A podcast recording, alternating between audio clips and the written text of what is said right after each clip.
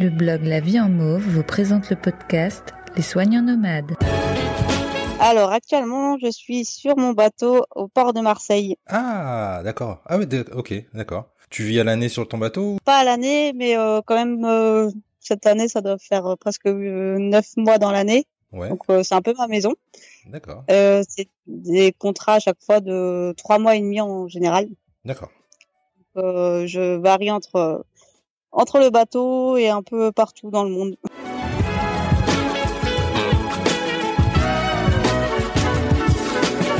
Bonjour à tous et bienvenue pour un nouveau podcast Les Soignants Nomades, deuxième saison. Je me présente, je m'appelle Johan et depuis plusieurs années j'anime en famille un blog de voyage intitulé La vie en mauve. Le podcast des soignants nomades, c'est un rendez-vous mensuel qui donne la parole à des professionnels de santé qui ont choisi de suivre le très célèbre proverbe Allez voir si l'herbe est plus verte ailleurs au pied de la lettre. Exercer la profession d'infirmière sur un bateau est un rêve que bon nombre d'entre nous cultivons secrètement. Parcourir les océans et traverser la Terre entière tout en pratiquant les soins infirmiers, c'est le quotidien d'Hélène qui travaille depuis plusieurs mois pour une compagnie maritime qui propose des croisières d'expédition aux particuliers. Sept ans après avoir travaillé dans un service de soins intensifs de cardiologie dans l'Est de la France, elle se décide de postuler auprès d'une célèbre compagnie maritime sur les conseils de sa cousine naturaliste dans la même compagnie. Elle alterne sa vie professionnelle entre un poste sur les bateaux de croisière et un poste sur les îles isolées de Polynésie française. De l'Antarctique aux Seychelles en passant par l'île de Pâques, elle revient pour nous dans ce nouveau podcast des soignants nomades saison 2 sur les particularités de ce poste qui lui permet de voyager aux quatre coins du globe tout en travaillant. Quel est son quotidien à bord Quelles sont les compétences demandées pour travailler sur un bateau de croisière Faut-il une formation particulière pour travailler en haute mer Quel est le salaire d'une infirmière qui travaille sur les bateaux de croisière Toutes ces questions, on les a posées à Hélène pour en savoir plus sur son métier à bord et pourquoi pas impulser des vocations. Travailler comme infirmière sur un navire d'expédition, c'est parti à la base, t'es originaire d'où À la base de Strasbourg. Strasbourg, ok. Et donc, euh, sinon, tu, tu habites à Marseille Là, Pas en fait, tout. le bateau, on- pas du tout. J'habite. Euh, J'étais en train de m'installer en Polynésie française. Ah ouais. Euh, là, pour l'instant, c'était un petit peu grillé par rapport au Covid. Euh, mais du coup, en fait, on, j'étais sur le bateau quand il y a eu la crise de Covid et on a dû rapatrier le bateau jusqu'au port de Marseille. Donc, on, on est parti de l'Antarctique en passant par l'Afrique du Sud et on a rapatrié le bateau pendant un mois Ah ouais. jusqu'à Marseille. Ah ouais, gros périple. Donc euh, là, c'était pas du tout la destination qui était prévue. Mhm. On, on devrait être aux Seychelles là. D'accord, ouais, c'est pareil, en effet. Bon, du coup, pour revenir à la base de, de ton de ton projet, euh, ben, t'étais diplômé, t'es diplômé depuis quand, toi? Alors moi, j'ai été diplômée en 2010. 2010. Ouais, d'accord, j'ai fait mon école à Strasbourg. Et euh, t'as commencé de suite à ce, ce poste-là, du coup, d'être infirmière euh, un peu nomade sur les bateaux bateaux de croisière? Alors pas du tout. Moi, j'ai fait sept ans en soins intensifs cardio à Mhm. Strasbourg. D'accord. Euh, c'est une expérience qui est clairement nécessaire avant de faire ce type de poste. Ouais. Euh, du coup, j'étais hyper contente de d'avoir ça comme expérience parce que ça m'a appris à vraiment énormément de choses. Et du coup, ça fait euh, deux ans et demi que je suis sur les bateaux. Comment cette euh, cette opportunité, elle s'est présentée à toi, en fait? Alors, euh, comment dire, je m'étais retrouvée après une rupture euh, amoureuse. J'étais en fauteuil roulant suite à une euh, chute en escalade. D'accord. Et ma, en gros, ma cousine qui est guide naturaliste, elle revenait euh, d'un d'un contrat qu'elle avait fait sur euh, sur ce bateau. Ouais. Donc, elle rentrait de l'Antarctique. J'étais dans ma chaise roulante, elle me montrait les manchots, les baleines. Ah ouais. Et j'étais du coup hyper jalouse forcément. Je dis, oh là là, mais c'est génial d'avoir un boulot comme ça et de pouvoir voyager partout. Ouais. Et du coup, elle me dit, bah, il y a une infirmière sur le bateau, t'as qu'un postuler. Et moi, je je savais pas du tout qu'il y avait ce genre de poste qui existait. Mhm, ouais. Donc en trois jours, ils ont reçu ma ma lettre de motivation, mon CV, j'ai posé une dispo. Mhm. Euh, C'était un petit peu euh, long hein, pour avoir les pour avoir des réponses et tout. Ouais. Mais euh, en insistant un petit peu, ça a bien marché. Mhm. Et je suis partie euh, quelques mois après D'accord. euh, avec un premier contrat qui a commencé à Tahiti. Donc c'était pas trop mal pour commencer. pour commencer, ouais, il y a pire, ouais, j'avoue. Du coup, c'est vrai que moi, je savais pas du tout que ce genre de poste existait. J'avais toujours été en, en hôpital, dans une espèce de peu de routine et ouais, un poste au final, je savais pas du voilà, je savais pas qu'il y avait des postes comme ça qui existaient. Pour moi, il fallait vraiment s'installer quelque part pour, euh, mmh. euh par exemple, s'installer en dom-tom pour pouvoir visiter un peu d'autres choses. Mais au mmh. final, euh, il y a plein d'opportunités sympas à, à faire. Ouais, d'accord, ok. Et comment ça marche alors du coup C'est c'est un poste à, plein temps, à mi-temps? Est-ce que tu travailles toujours à l'hôpital ou tu fais vraiment que ça? C'est un, peu en fonction de ce qu'on veut. C'est à chaque fois des CDD. C'est selon nos dispos, donc on peut très bien euh, cumuler avec un autre travail. Mmh donc là, moi actuellement, euh, je cumule avec un un travail dans le même type en Polynésie euh, dans des postes isolés. D'accord. Et du coup, euh, on peut très bien cumuler avec, euh, je sais pas, du libéral ou du des CDD à terre euh, normaux. Mmh Et c'est selon nos dispos. Donc là, moi, j'ai choisi de pas mal enchaîner. Mmh euh, je fais souvent bah, trois mois et demi de contrat. Je prends un mois, voire deux mois de vacances. D'accord. En général, je travaille pas parce que j'ai envie de vacances. Mmh et du coup, après, je repars. Ok, d'accord. Ouais, c'est plutôt pas mal. Et, et après, ouais, à choisir six mois euh, d'affilée en vacances, euh, c'est vraiment très modulable. Mmh, d'accord. Ça, c'est vraiment une, liberté qui est assez exceptionnelle parce que mmh. moi, je serais pas prête, par contre, à revenir à cinq semaines de vacances par an. Euh, ça me semble pas beaucoup. Ouais, ouais. Mmh. Et, c'est quoi, du coup, selon toi, les qualités, les compétences qui sont demandées pour être infirmière, du coup, sur un, bateau de croisière? Je pense qu'il faut quand même un bon bagage de base. Disons que mes sept ans de soins intensifs cardio m'ont clairement aidé. Mmh. Il y a quand même des donc on travaille vraiment seul avec un médecin dans des zones isolées. Donc il y aura personne pour nous aider et le médecin c'est pas lui qui va poser une perfusion, une sonde urinaire ou mmh. des choses comme ça. Du coup, il faut être clairement autonome au niveau des soins techniques. Ouais. Il faut euh, avoir quand même une certaine aisance euh, dans les soins en général. Mmh. Après, euh, il faut savoir parler anglais. Alors, c'est pas un anglais courant ou un anglais euh, médical tip-top qu'il faut forcément, mais il faut pouvoir se faire comprendre, mmh. car les passagers et les membres d'équipage sont euh, très souvent euh, anglophones. D'accord. Euh, voilà. Ensuite, bah, tout ce qui est vraiment soins d'urgence, réanimation. Il mmh. peut y avoir des, des grosses urgences avec pas de possibilité d'évacuer le blessé. Ouais. Donc, euh, moi, je conseille, euh, ce qui est demandé souvent, c'est au moins deux ans de urgence, réanimation, soins intensifs, euh, choses comme ça. Hmm.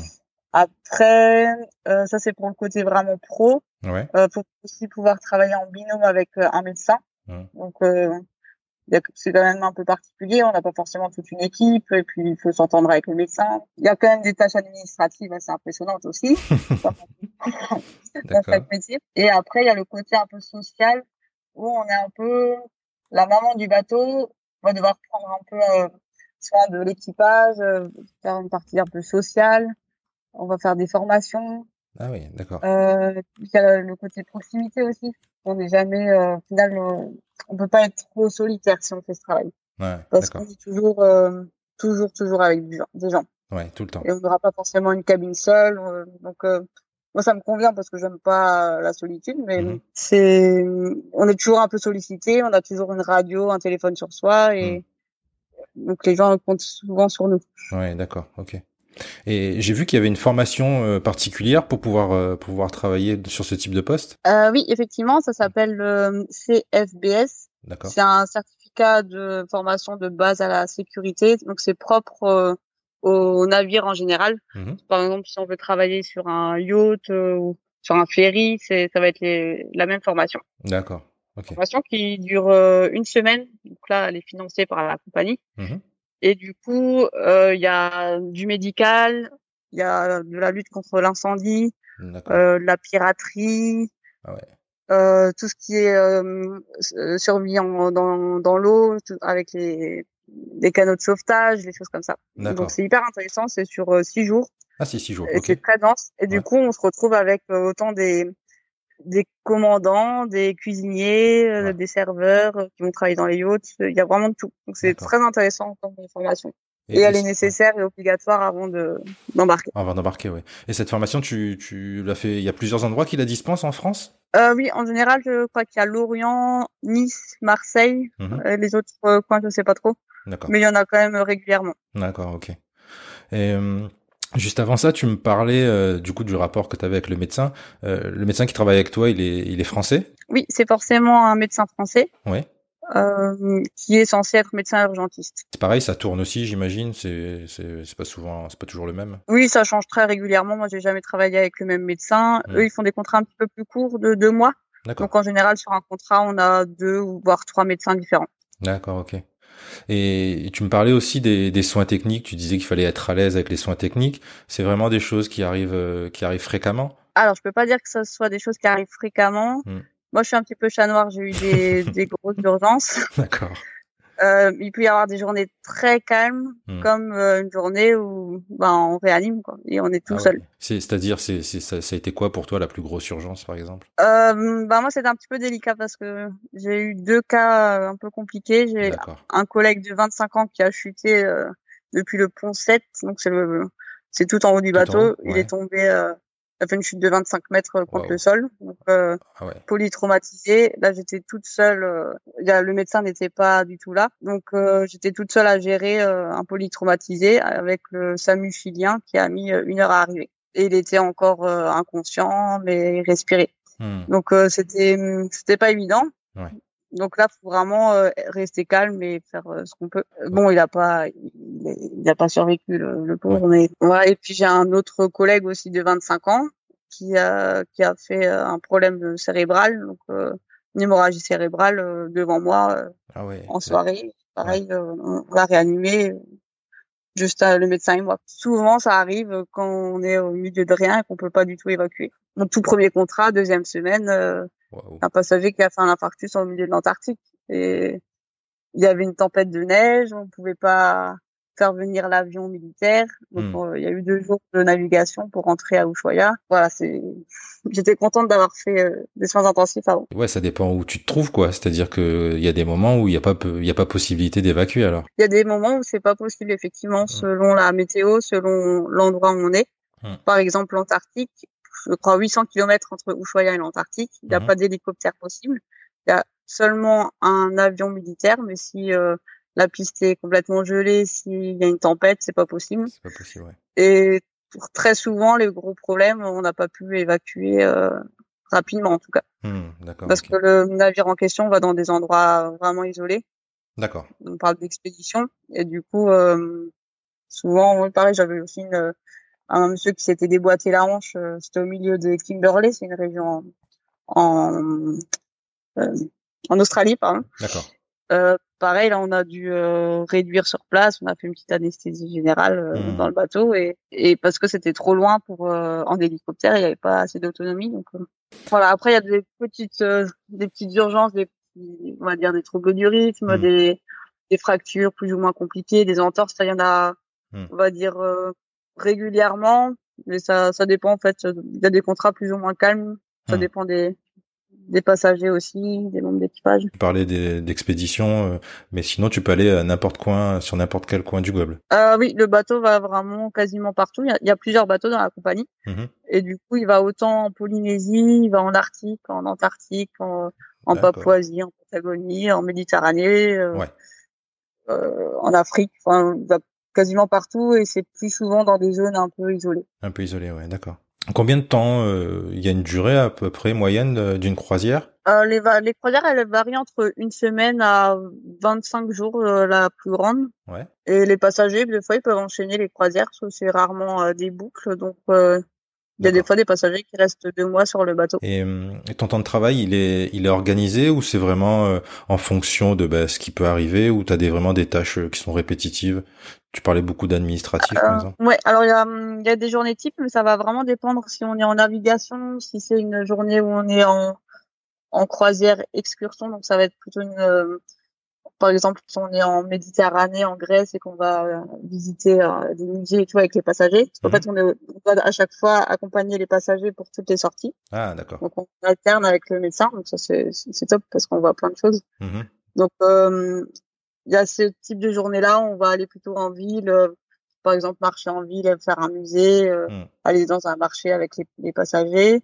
D'accord. Aller faire un resto avec eux, rentrer. Il y aura toujours en fait le, les horaires de consultation qui seront gérés soit par le médecin, soit par l'infirmière, selon qui est à bord. Il y a toujours le médecin à bord et l'infirmière à terre.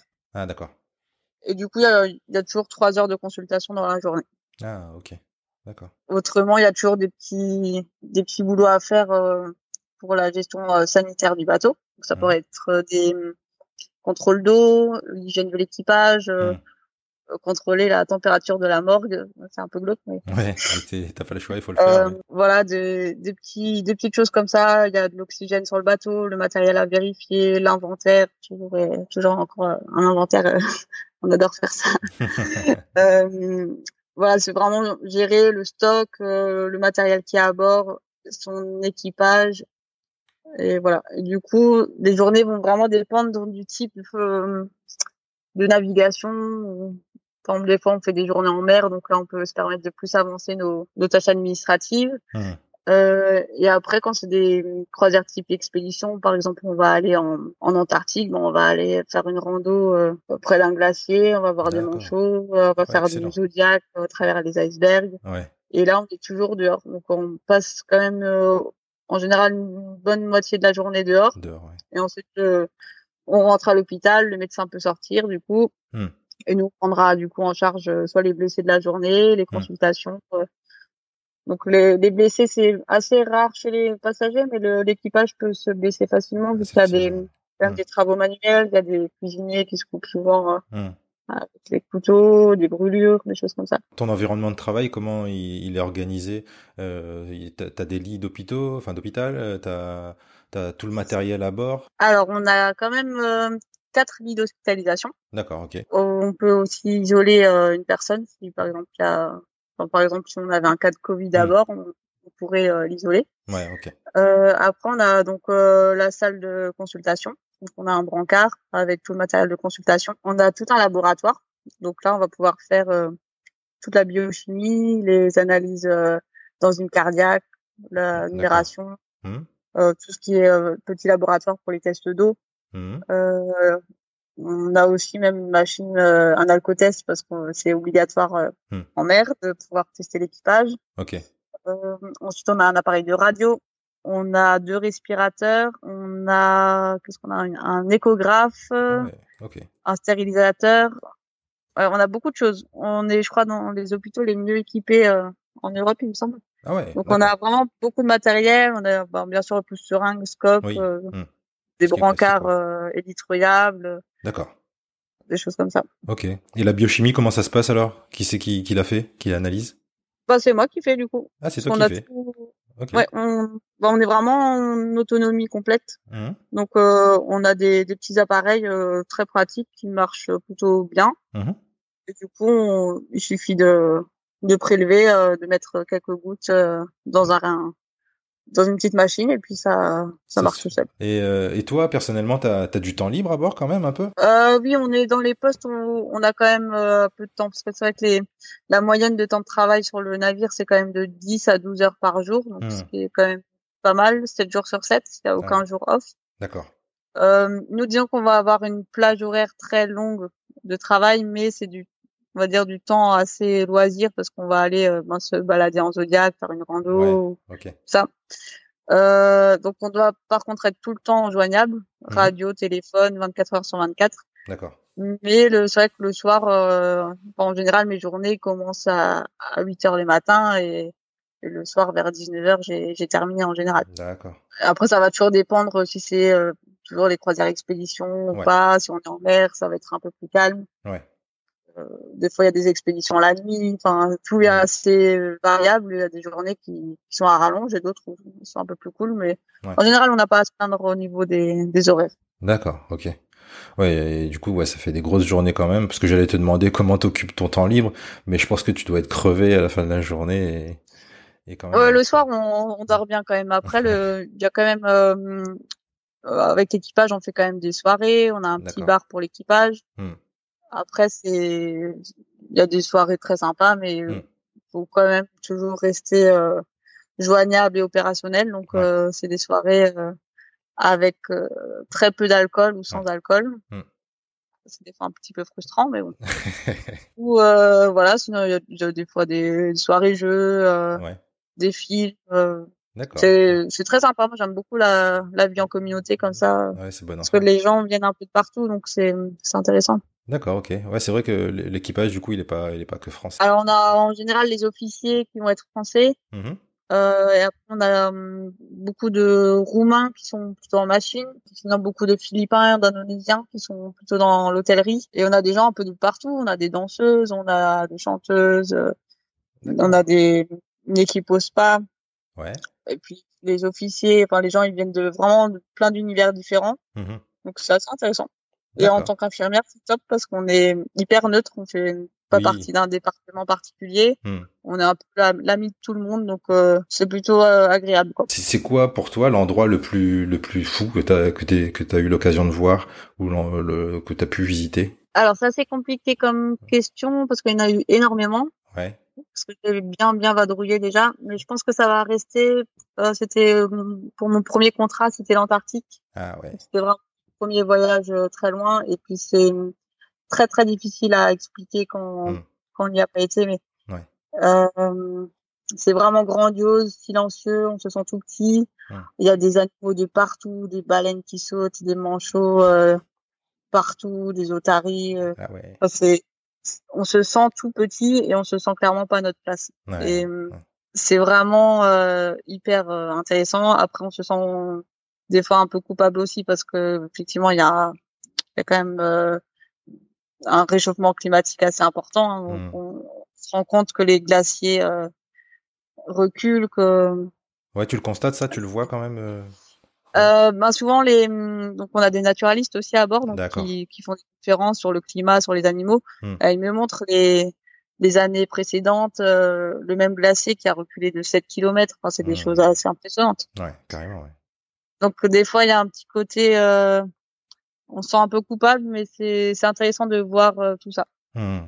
D'accord. ok. Et après il y a eu tellement d'endroits dingues avec des des observations animalière souvent assez assez folle quoi. Mmh. Des fois, je me souviens l'été dernier, j'étais en Arctique à 6 heures du matin, le commandant nous a tous réveillés. Il y avait un ours euh, sur la banquise, mais qui était euh, juste à côté du bateau, qui on l'entendait respirer. Ouais. C'était un ours polaire magnifique, c'était assez dingue. Ouais, j'imagine, ouais. Qu'est-ce qui te plaît finalement avec euh, avec ce poste-là, avec ce travail-là? Tout. Euh, bon, déjà clairement le voyage, hein, parce que ça, ça faut pas, pas le cacher. Hmm. Euh, c'est pas du tout une routine.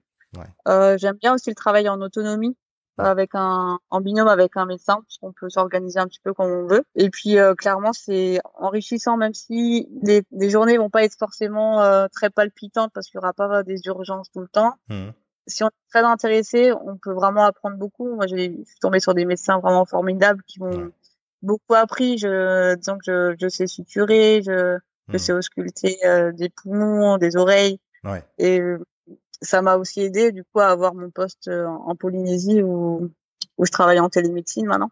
Ah, okay. euh, on n'apprend pas à être médecin, mais on, mais ouais. on apprend quand même vraiment à aller un peu plus loin que ce qu'on nous demande hmm. à l'hôpital. Parce qu'à l'hôpital, j'ai vraiment bien aimé, mais j'étais, j'ai pas aimé ce côté euh, où on est vraiment, on exécute et on réfléchit moins. Là, on travaille vraiment ensemble, on réfléchit ensemble et je trouve ça plus intéressant. Je parle un petit peu de la, de la pandémie Covid là, mais ça s'est passé comment pour toi? T'étais où du coup? Alors du coup, quand ça s'est déclaré, on était au niveau de la Géorgie du Sud, donc c'est euh, une île subantarctique. Ok. Entre l'Antarctique et l'Afrique du Sud. Okay. Donc on était en train de naviguer, on avait nos passagers depuis très longtemps. C'était la croisière qui durait 25 jours. D'accord.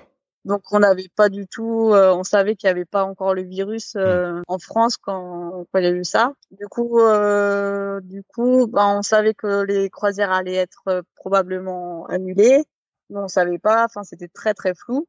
Donc on a continué à naviguer. La première escale euh, qui était prévue euh, avant l'Afrique du Sud, c'est une petite île qui s'appelle euh, Tristan d'Acunha, euh, qui a été annulée. On n'a pas eu le droit de débarquer. Ouais. Et après on est rentré en Afrique du Sud. On a pu débarquer tous nos passagers. Mmh.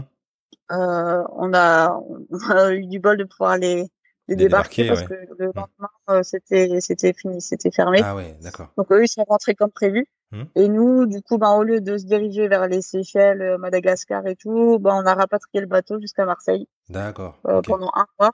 Ouais. Donc euh, on est, disons que c'était, on était un peu dans une bulle parce qu'on savait qu'on était sûr de pas avoir le, le Covid à bord, mmh vu qu'on était parti déjà depuis un mois. Mmh. On était en Antarctique avant, que voilà, il pas de, et bon, après, on a quand même pris les précautions de prendre la température à tout le monde, mmh. euh, ça, mais on n'a vraiment eu aucun cas. Donc toi, t'es resté euh, du coup sur le bateau pendant toute, euh, pendant les deux, les deux derniers mois en fait? Oui. Ben du coup là, on est arrivé au quai à Marseille à peu près en avril, mi-avril. Ouais. Et ben là, je m'occupe maintenant de deux bateaux qui sont au quai à Marseille. Ouais. Et il y a plus de passagers, il y a à peu près encore une centaine de membres d'équipage par bateau. En, Polynésie, tu m'as dit que tu faisais quoi? De la, de la télémédecine? Euh, Du coup, je suis, euh, comment dire, dans une équipe euh, mobile. On fait plusieurs postes isolés, donc euh, D'accord. ça inclut un bateau là-bas. Il y a une île où il y a un milliardaire qui, ah, qui a une villa là-bas. Okay. Et là, par contre, on est vraiment très loin. S'il y a un pépin, euh, c'est quatre heures euh, pour avoir un avion. Donc euh, là, on travaille en télémédecine. Donc je suis seule sur l'île. Ouais. J'ai une petite euh, mallette de télémédecine hyper pratique. Et puis du coup, en cas de problème, j'appelle le médecin. On peut faire une espèce de visioconférence. Mmh. Et euh, on a tout un matériel hyper adapté. D'accord, au cas où. Je trouve que c'est vraiment l'avenir un peu de notre profession. Ouais, on mal, se sent un peu plus autonome ça plus intéressant. Okay, ouais, et puis sinon, il y a, y a, encore un petit dispensaire. Il y, a, y a plein de postes différents, donc c'est assez sympa. On, on, tourne dans plein de, de postes. D'accord. Euh, bah, on en reparlera peut-être une prochaine fois, tiens. c'est hyper intéressant.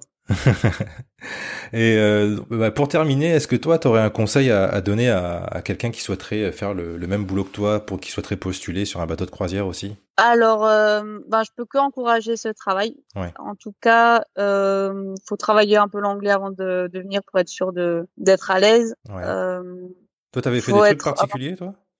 Non, je suis pas, j'ai pas embarqué avec un niveau euh, très ouais. élevé.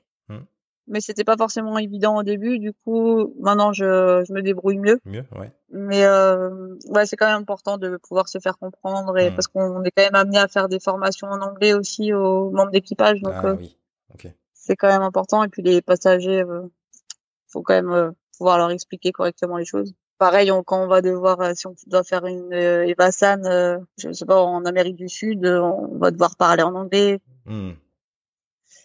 Donc c'est quand même important. Ouais, Euh, après, euh, ben, il faut avoir quand même confiance en soi, euh, se sentir euh, autonome. faut se sentir bien dans sa tête parce qu'un bateau c'est particulier. Si ça Ouais. va pas dans sa tête, dans le, à bord, ça ira pas du tout.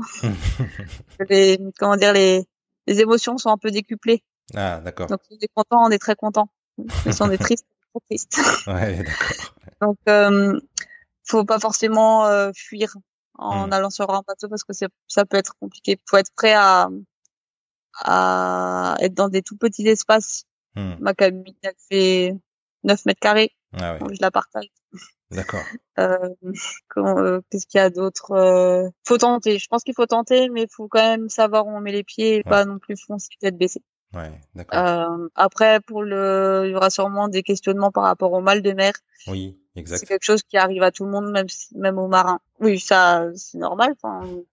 C'est rien de, c'est pas une honte. Mmh. Euh, moi, j'ai eu le mal de mer en commençant. D'accord. Après, il y a plein de petites techniques pour euh, éviter de l'avoir. Et puis, en général, euh, au bout de trois jours, ça passe. Après, euh, quand il y a une tempête, euh, la dernière fois, on avait eu euh, des creux de 9 mètres. Waouh. Voilà, ça commence un peu à revenir. Mais, mais faut pas se fermer par rapport au mal de mer parce que c'est quelque chose euh, qui va passer euh, au Avec fur et à mesure des, Ouais. des premières journées.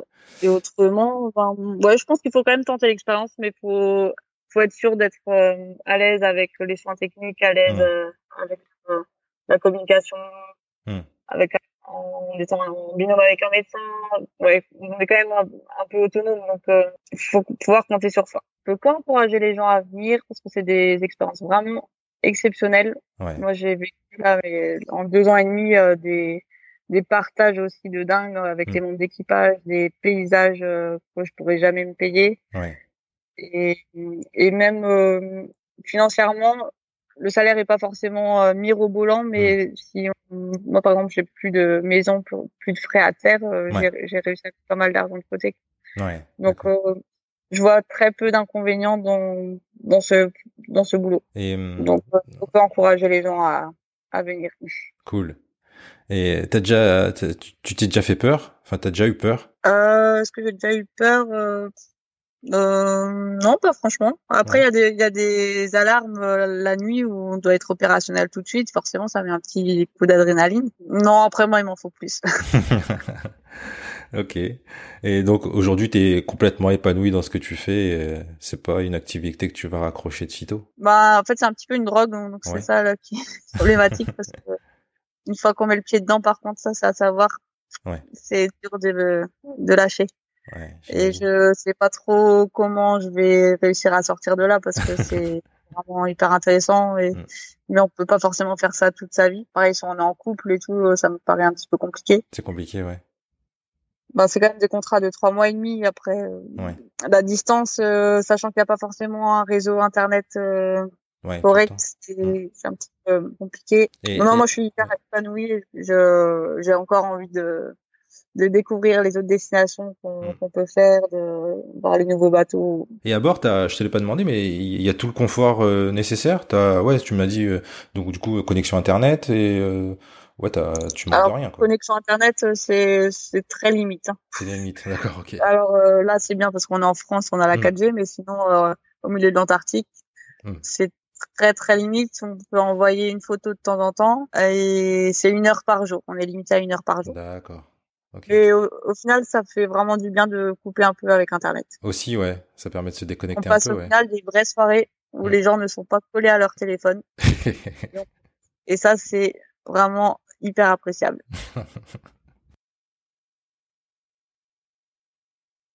N'hésitez pas à nous laisser des commentaires si ce podcast vous a plu, déplu. C'est tout nouveau pour nous, on s'améliore au fur et à mesure et on ouvert à toutes vos suggestions. N'hésitez pas à nous dire sous l'article de cet épisode si vous souhaitez entendre le témoignage d'un type de soignant en particulier. Dans un pays en particulier, on est également preneur.